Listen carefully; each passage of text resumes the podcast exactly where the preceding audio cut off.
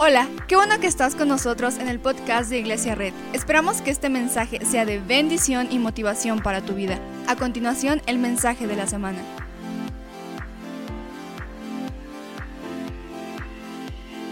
Sé que muchos de aquí no me conocen, pero yo llevo más o menos ya cuatro años sirviendo en Iglesia Red.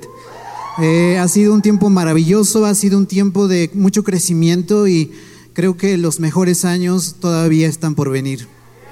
Y los mejores años también están por venir para ti. Así que créelo. Y bueno, quisiera abrir algo que se llama portal en, este escenario, en este, en este lugar. Eh, y quiero que recordemos la frase que dice la Biblia que sin fe es imposible agradar a Dios. Y hoy lo vamos a hacer más 2020 y lo vamos a decir más red. Si no abres un portal y entras, no podrás encontrarte con Dios. Amén. ¿Cuántos dicen amén? Sé que esto suena muy fantasioso, sé que esto suena muy loco, pero creo que en, Iglesia Red estamos locos. Quiero que lo entendamos bien y bueno, pues eh, no puedes ver a Dios si no puedes, si no has podido entrar a la cuarta dimensión. Eh, ahora puedo sentir un poco de fragilidad en ese lugar. Y eso quiere decir que estamos a punto de entrar a un mundo descomunal. Eh,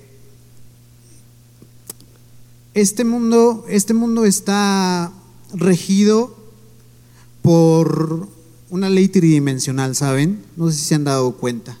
Por una ley tridimensional. Base por altura sobre 2 es igual a la área de un triángulo. Y, y sé que estoy hablando de una figura en 2D, pero si podemos si podemos entender el comportamiento de un elemento en 2D, podemos entender cómo se mide el área de un elemento en 3D. Asimismo, entendiendo un elemento 2D y un elemento en 3D, quizá podíamos vislumbrar y entender una cuarta dimensión. Y de eso es lo que te quiero hablar. De eso es de lo que te quisiera hablar en, esta, en este momento. Y bueno, sé que estamos hablando de, mucha ciencia por acá y recuérdame que al final pases por allá y te entregan tu diploma como ingeniero en física cuántica. este mundo eh, está regido en tres dimensiones. ¿Sale? Eso ya lo entendimos. Pero para eso quiero que abramos nuestra Biblia en Génesis capítulo 15, versículo 1 al versículo 6, por favor. Lo leemos rápidamente. Después de esto, la palabra del Señor vino a Abraham en una visión, diciendo, no temas, Abraham, yo soy tu escudo y muy grande es tu recompensa.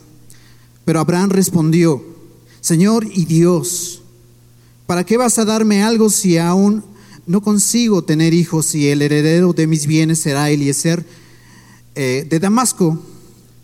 Como no me has dado ningún hijo, mi herencia la recibirá uno de mis criados Creo que nuestra amiga Raquel ya había hablado un poquito de esto. Y, y creo que te vayas familiarizando un poquito más con esto. Eh, el versículo 4 dice, no, ese hombre no ha de ser tu heredero. Le contestó el Señor, tu heredero será tu propio hijo. Esto, esto ya empieza a parecer más loco. Y luego el Señor lo llevó afuera y le dijo, mira el cielo y cuenta las estrellas. ¿Puedes hacerlo? Así de numerosa será tu descendencia. El versículo 6 dice, Abraham creyó al Señor y el Señor se lo reconoció como qué? Como justicia. Quisiera que oráramos un momento. Señor y Padre del cielo, Dios de Abraham, Dios de Isaac y Dios de Jacob, te pedimos, Señor, que abras nuestro entendimiento, que podamos usar las palabras correctas y que sea tu palabra, Señor, la que podamos, Señor, exponer en esta hora. Que sean las personas bendecidas, que sean las personas llenas de tu palabra, Señor, alimentadas, sanadas, porque tu palabra sana, Señor Dios. Creemos en tu nombre, creemos en el poder, Señor, de tu palabra. En el nombre de Jesús, amén. ¿Saben? Cuando yo iba en la prepa, eh, un día así entre amigos platicando, ya saben que siempre llega el momento en el que te alumbras con la, con la linternita de tu celular o con alguna cosita y empiezas a hablar como de cosas este, extranormales, ¿no? terminas hablando de la llorona, pero al final de todo terminas tú siendo la llorona. A mí me pasaba eso todo el tiempo, ¿saben? Y la verdad es que que en una de esas pláticas salió este, el tema de los ruidos nocturnos, extraños. Y obviamente no te estoy hablando de esos ruidos que haces cuando cenas frijoles o cosas así, nada de eso, sino de ruidos extranormales. Eh, cuando una amiga que se llama Alba, la recuerdo con mucho cariño, eh, ella me preguntó una vez, oye, ¿y tú, Ray, qué haces cuando, cuando escuchas cosas raras? Eh, y yo le contesté que yo hago oración y que eso pues me hace sentir tranquilo. Y yo le pregunté a ella, ¿y tú qué haces? Y me dijo, es que uno de mis tíos a mí me aconsejó que, que cada que yo escuchara algo o viera algo extraño que se mueve, eh, yo gritara groserías. ¿Tú qué haces? ¿Tú gritas groserías? yo me reí por dentro. Pero ¿tú qué haces? ¿Oras? Cantas una alabanza, dices una leperada para que esa cosa se vaya, o qué haces. Yo pienso que cada uno de nosotros haríamos algo diferente. Y eso saben que es tu determinación, es lo que determina tu visión. Es tu forma de ver el mundo. Y cada persona tenemos una manera diferente de ver al mundo. Cada persona tiene una manera distinta, una visión. Pero en este caso Dios le estaba dando a Abraham una nueva visión. Di conmigo, una nueva visión. Nuevamente, una nueva visión.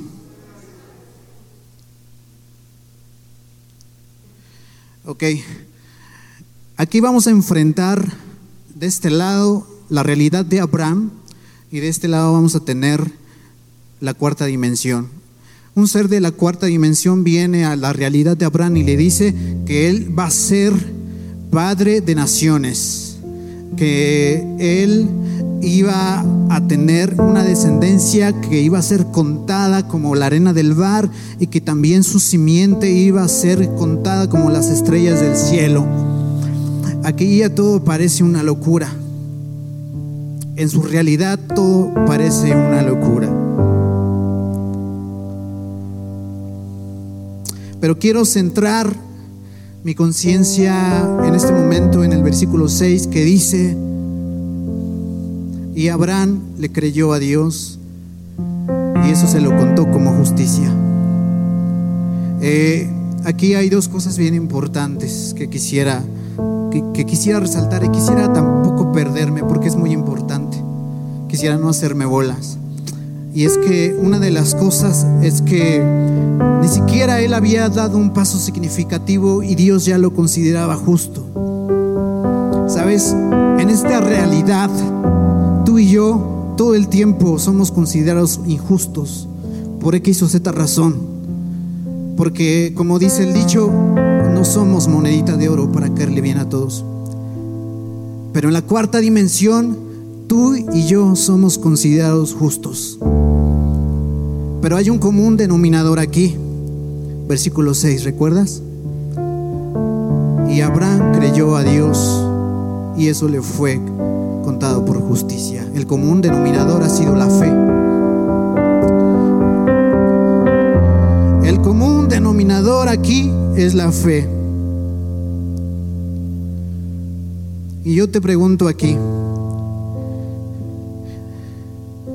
bueno, quisiera antes decirte, Abraham dio un salto de fe, un salto de fe a la cuarta dimensión, donde tal vez allí él sí podría ser padre, donde tal vez allí él tenía una esperanza, donde tal vez allí él podría ser lo que quisiese ser, donde tal vez allí él podría volver a hacer las cosas que quizá ya en esta realidad, su realidad, ya no podía hacer. Era un salto de fe gigantesco, ¿saben? Era un salto de fe enorme, pero solamente se hace con una pequeña acción que se llama fe. Y deja, déjame decirte algo bien importante. Hay tantas realidades como puntos de vista, pero la, cree, la fe crea otra, otro panorama. Nosotros muchas veces no creemos en la Biblia, no creemos en Dios, no creemos en nada. Nos decimos ateos o simplemente decimos, decidimos no creer porque el otro no cree. Y tenemos muchos puntos de vista porque así nos los hicieron creer, así nos lo inculcaron. Y cada, una, cada uno de nosotros, como decíamos al principio, tenemos diferentes puntos de vista. Pero la fe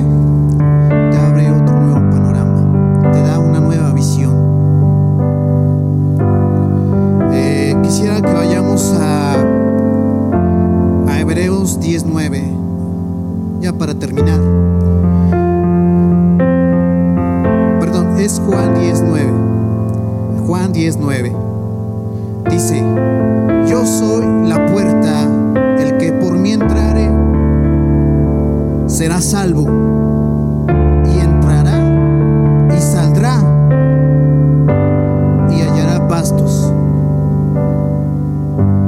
Si esto lo ponemos más red, Jesús es el portal. Y tu fe viene siendo el pase directo y sin escalas a la cuarta dimensión, donde tú puedes hacer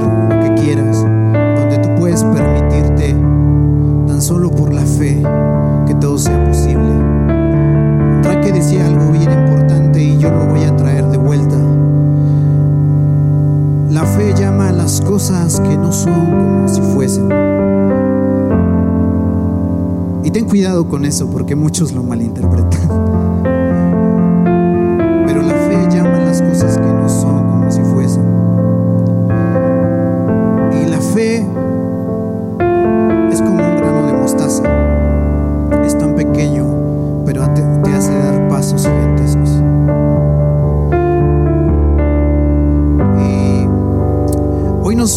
Nos vemos llenos de ansiedad.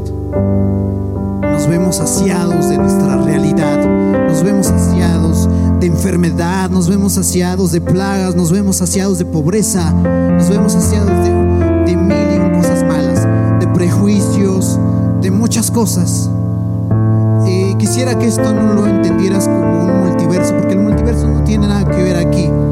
Porque a veces en un multiverso tal vez tú serías el que juzga, tal vez tú serías el, el opresor, tal vez tú serías la mala persona.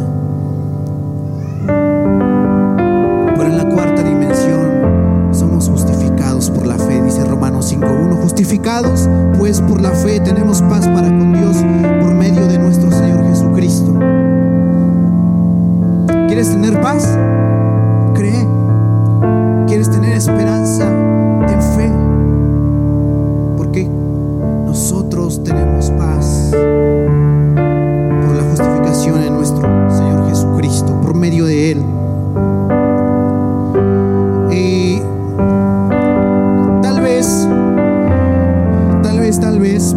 Algo muy, muy curioso. Vienes aquí y tal vez no puedes alabar a Dios con libertad porque sientes que el mundo te absorbe hacia Él.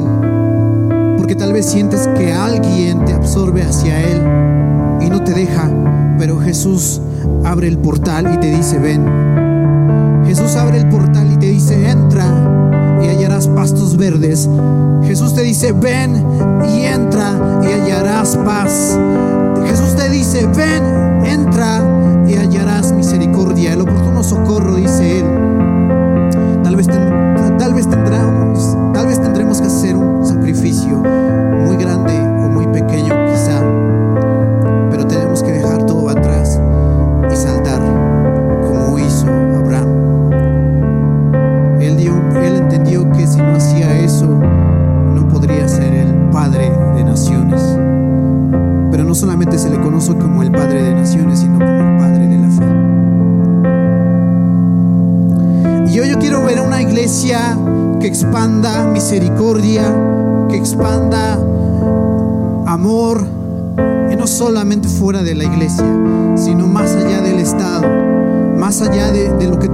imaginar.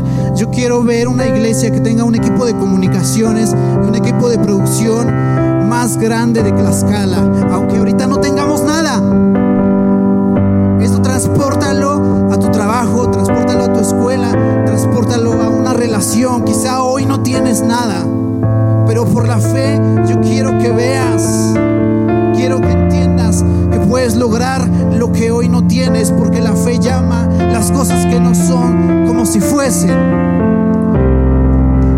Y voy a terminar diciendo esto.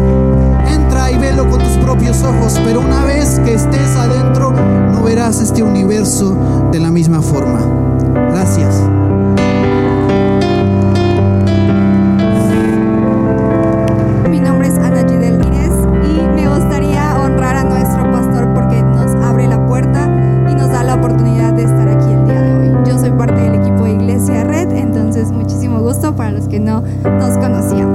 Bueno, hoy quiero contarte una historia súper loca y está más loca que el Spider-Verse. Si no sabes qué es eso, pregúntale a tu hijo, a tu nieto, a quien sea y te van a poder explicar, no te preocupes. Pero esta historia es súper loca y se trata de la historia de Elías. Elías era un profeta. Elías era el profeta más loco de todos. Yo soy muy fan de él él, y pues el trabajo de Elías era básicamente platicar con Dios y Dios le decía lo que tenía que hacer y se lo comentaba al pueblo. Y durante el tiempo que Elías era el profeta, había reyes en Israel y los reyes eran Acab y Jezabel. Seguramente ya has escuchado de Jezabel, todo el mundo le teme a Jezabel, todo el mundo dice, uy, Jezabel y tiemblan, ¿no? Pero me gustaría que te pusieras a pensar en tu telenovela, película, historia favorita y pensaras en el peor villano de todos los tiempos. Pues Jezabel y Acab eran mucho peor. Ellos no creían en Dios, ellos adoraban a otros dioses, habían matado muchísimos profetas. Ellos eran terribles, o sea, realmente eran terribles. Y es por eso que Dios ordena una temporada de sequía sobre Israel. Pero Dios saca a Elías de Israel y se lo lleva. Y me encanta porque en esta parte Dios, la Biblia dice que Elías era alimentado por unos cuervos. O sea, imagínate que tú tienes hambre y llega un cuervito volando y te trae la cena. ¿Te imaginas qué locura? Y yo te invito a que puedas leer esta historia que se encuentra en Primera de Reyes 17 más adelante en tu casa o en la semana. Pero después de este periodo, Dios le dice a Elías, ¿sabes qué, Elías? Es tiempo de que regreses. Y Elías regresa, va con, con Acab y le dice, oye Acab, ¿sabes qué? Creo que es momento de que nosotros demostremos quién es el Dios verdadero, que demostremos quién es el Dios real. Los dos dicen, órale, pues va, sin problema, ¿no? Los dos ponen los términos y las condiciones y resulta que ellos se van a ver en un monte, en el Monte Carmelo, y van a construir altares. Acab manda a traer a 450 profetas de Baal y a 400 profetas de Astarte, que era una diosa a la que servían. Y Elías solo era uno, solo era él solito. Imagínate, ellos van al monte y todo el pueblo está presente, todo el pueblo está viendo qué va a pasar. Porque ahora sí, finalmente van a saber quién es el Dios verdadero, quién es el Dios real. Y Elías era 950 personas contra Elías. Era una locura. Resulta que ahí eh, cada quien tenía que armar un altar y el altar que prendiera fuego iba a ser el verdadero Dios. Para no hacerte la historia tan larga, resulta que los otros profetas claramente, claramente ya sabíamos, pero bueno, en ese momento nadie sabía que no prende el, el altar. Y Elías estaba tan, pero tan confiado que le echa un montonal de agua a su altar y aún así Dios desciende en fuego y quema todo. Y me encanta porque es una historia increíble. Delante de todo el pueblo de Israel, Dios demostró que Él era el verdadero Dios. Delante de 950 profetas extras, Dios demostró que Él era y, que, y, demostró que estaba con Elías. Esto me vuela la cabeza porque imagínate, todo el pueblo lo había visto. Elías era como, wow, sí, Dios está conmigo. Imagínate lo que era eso. Pero ¿por qué no me acompañas a leer Primera de Reyes 19.1 para ver esta historia? Dice, cuando Acab llegó a su casa, le contó a Jezabel todo lo que Elías había hecho, incluso la manera en que había matado a todos los profetas de Baal. Entonces Jezabel le mandó este mensaje a Elías. Que los dioses me hieran e incluso me maten si mañana a esta hora yo no te he matado, así como tú los mataste a ellos. Elías tuvo miedo y huyó para salvar su vida. Vamos a leer el 3 otra vez. Dice, Elías tuvo miedo y huyó para salvar su vida. ¿Por qué no me acompañas a hacer una pequeña oración? Señor Jesús, te pedimos que tú nos hables y que nos reveles tu palabra.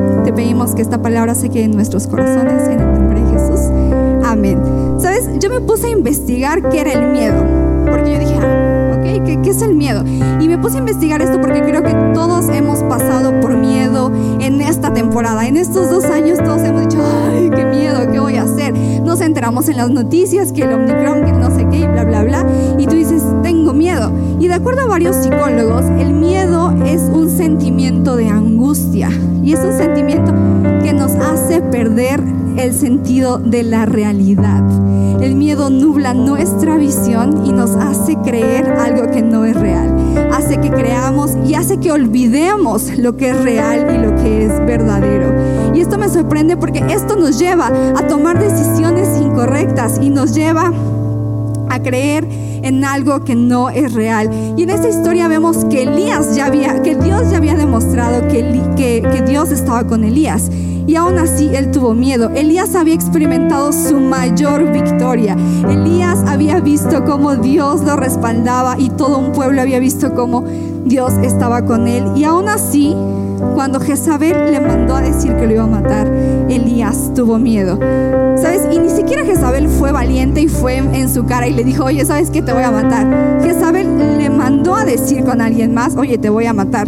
¿Sabes? El miedo hace que olvidemos quién es Dios. El miedo hace que olvidemos que Él ha sido fiel con nosotros. Y el miedo hace que olvidemos nuestras victorias pasadas. Y a mí me ha pasado, así como le pasó a Elías, que yo muchas veces Dios ha hecho cosas maravillosas en mi vida, ¿sabes? Desde que yo era pequeña, incluso desde que yo naciera, Dios hizo un milagro en mi vida. Y aún así, aunque Dios me ha dado victorias, yo he olvidado quién es Él y he olvidado que ha estado conmigo, ¿sabes? Llegan momentos en en los que dices, ¿qué voy a hacer? ¿Qué va a pasar con mi vida? Tengo miedo, voy a terminar la, la universidad y no sé qué voy a hacer. Tengo miedo porque no sé cómo voy a sustentar a mi familia. Tengo miedo porque perdí a mi esposo, perdí a mi papá y nos llenamos de miedo. Pero sabes, nunca te olvides que el Dios verdadero es aquel que está contigo, que es el que te sustenta, que es el que te cuida y que es el que te protege. Porque el miedo no es más grande que su fidelidad. ¿Sabes? Y no sé qué estás pasando, pero dice, hey, aquí estoy, mi fidelidad es más grande. Nunca olvides lo que he hecho en tu vida. Nunca olvides lo que he hecho en la vida de los demás. Solamente voltea a ver y todos estamos llenos de historias reales, de historias verdaderas, donde hemos visto su misericordia, donde hemos visto su poder y donde hemos visto milagros. Solo voltea a ver a la persona que tienes alrededor y te prometo que te va a contar su historia. Te prometo que te va a contar que Dios es fiel. Y sabes que el miedo hace que olvidemos que no. Pero hoy te digo, no estás solo. Busca un grupo conexión. Métete a un grupo conexión. Haz vida. No hagas vida solo. Porque en esos grupos es donde encontramos libertad. Y es en donde encontramos sanidad. Y como ya nos dijeron, tenemos 25 este, propuestas de grupos en donde puedes encontrar libertad, donde puedes encontrar sanidad y donde Dios puede restaurarte a través de esos grupos, ¿sabes?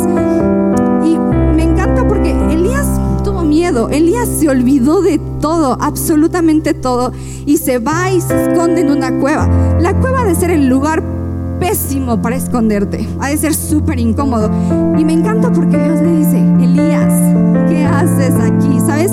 Y Dios no le dijo como ¿qué haces aquí? Porque, o en este lugar, Dios sabe todo, pero Dios le decía, ¿en dónde has puesto tu confianza, Elías? ¿En dónde dejaste lo que yo he hecho por ti? Te he sustentado, yo te he protegido, yo te mandé cuervos para que te alimentaran. ¿Por qué lo has olvidado? Y a mí me pasa que cuando Jezabel, vamos a ponerle un problema o una enfermedad, llega a mi vida, es como, uy, ¿qué hago? Y yo trato de huir y me voy a un lugar seguro, un lugar al que yo puedo controlar. Pero Dios te dice, hey, ¿qué estás haciendo?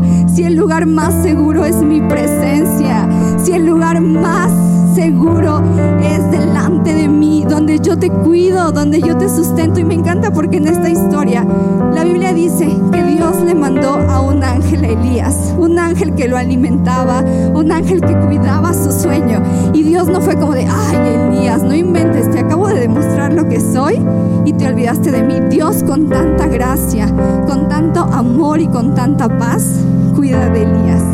Así que quizá tú estás el día de hoy en esa cueva escondido y quizá esa cueva es un vicio, quizá esa cueva es una persona, quizá esa cueva es alguna situación, pero Dios te dice, sal de esa cueva porque yo te estoy sacando. Sal de ahí porque el lugar más seguro es mi presencia, es mi gracia, donde yo te cuido, te restauro, te sustento. Y si tú lo has olvidado, hoy te invito a que lo recuerdes, que Dios te dice, aquí estoy, te voy a sustentar, te voy a sanar. No importa lo que haya pasado, no importa dónde hayas estado, no importa que te hayas olvidado de lo que he hecho contigo, yo jamás me olvido de ti, yo siempre te sustento. Y siempre Dios ha sido fiel con nosotros. ¿Sabes? Y para ir terminando, me gustaría que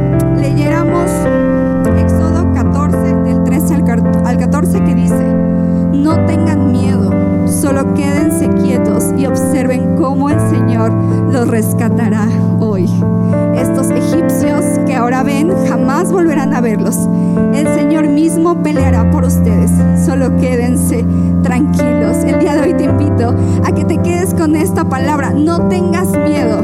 Sea lo que venga, sea la situación que estés enfrentando, no tengas miedo, porque el Señor estará contigo y el Señor te levantará, te restaurará y hará grandes cosas contigo. Y me encanta porque Elías fue uno de los profetas más grandes, ¿sabes?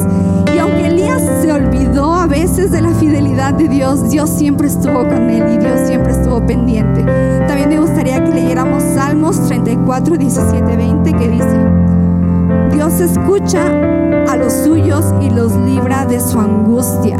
Dios siempre está cerca para salvar a los que no tienen ni ánimo ni esperanza. Los que son de Dios podrán tener muchos problemas, pero Él los ayuda a vencerlos. Dios cuida de ellos y no sufrirán daño alguno. El día de hoy espero que esta palabra haya sido para ti, que tú te vayas tranquilo, que dejes el miedo y que si el miedo te inunda, porque es normal, somos seres humanos, que tú recuerdes y que tú voltees a ver a tu familia, a tus amigos, a tu iglesia y que veas lo que Dios ha hecho con nosotros. Y sabes, para ir terminando solamente quiero decirte algo. El mayor miedo de Elías era morir porque Jezabel le dijo, ¿sabes qué? Te voy a matar. Y cuando Elías escuchó eso, él dijo, ay, no, no, no, me voy. Y él huyó. Y era su mayor miedo. ¿Qué crees? Elías fue el único profeta que no conoció la muerte. Elías fue el único que no murió ni siquiera de viejito, porque Dios estuvo con él, porque Dios lo sustentó. Y aunque Elías olvidó en ocasiones la fidelidad de Dios, Dios nunca lo olvidó y no dejó que su mayor miedo se hiciera realidad. Dios mandó carros de fuego por él y se lo llevó al cielo. Así que déjame decirte, tu mayor miedo no se compara con lo grande es la fidelidad de Dios. Muchas gracias por acompañarnos. Subimos contenido semanalmente, así que suscríbete y síguenos en redes sociales. Te dejamos los links en la descripción. Nos encanta pasar tiempo contigo, así que si estás en Tlaxcala, no olvides visitarnos este domingo.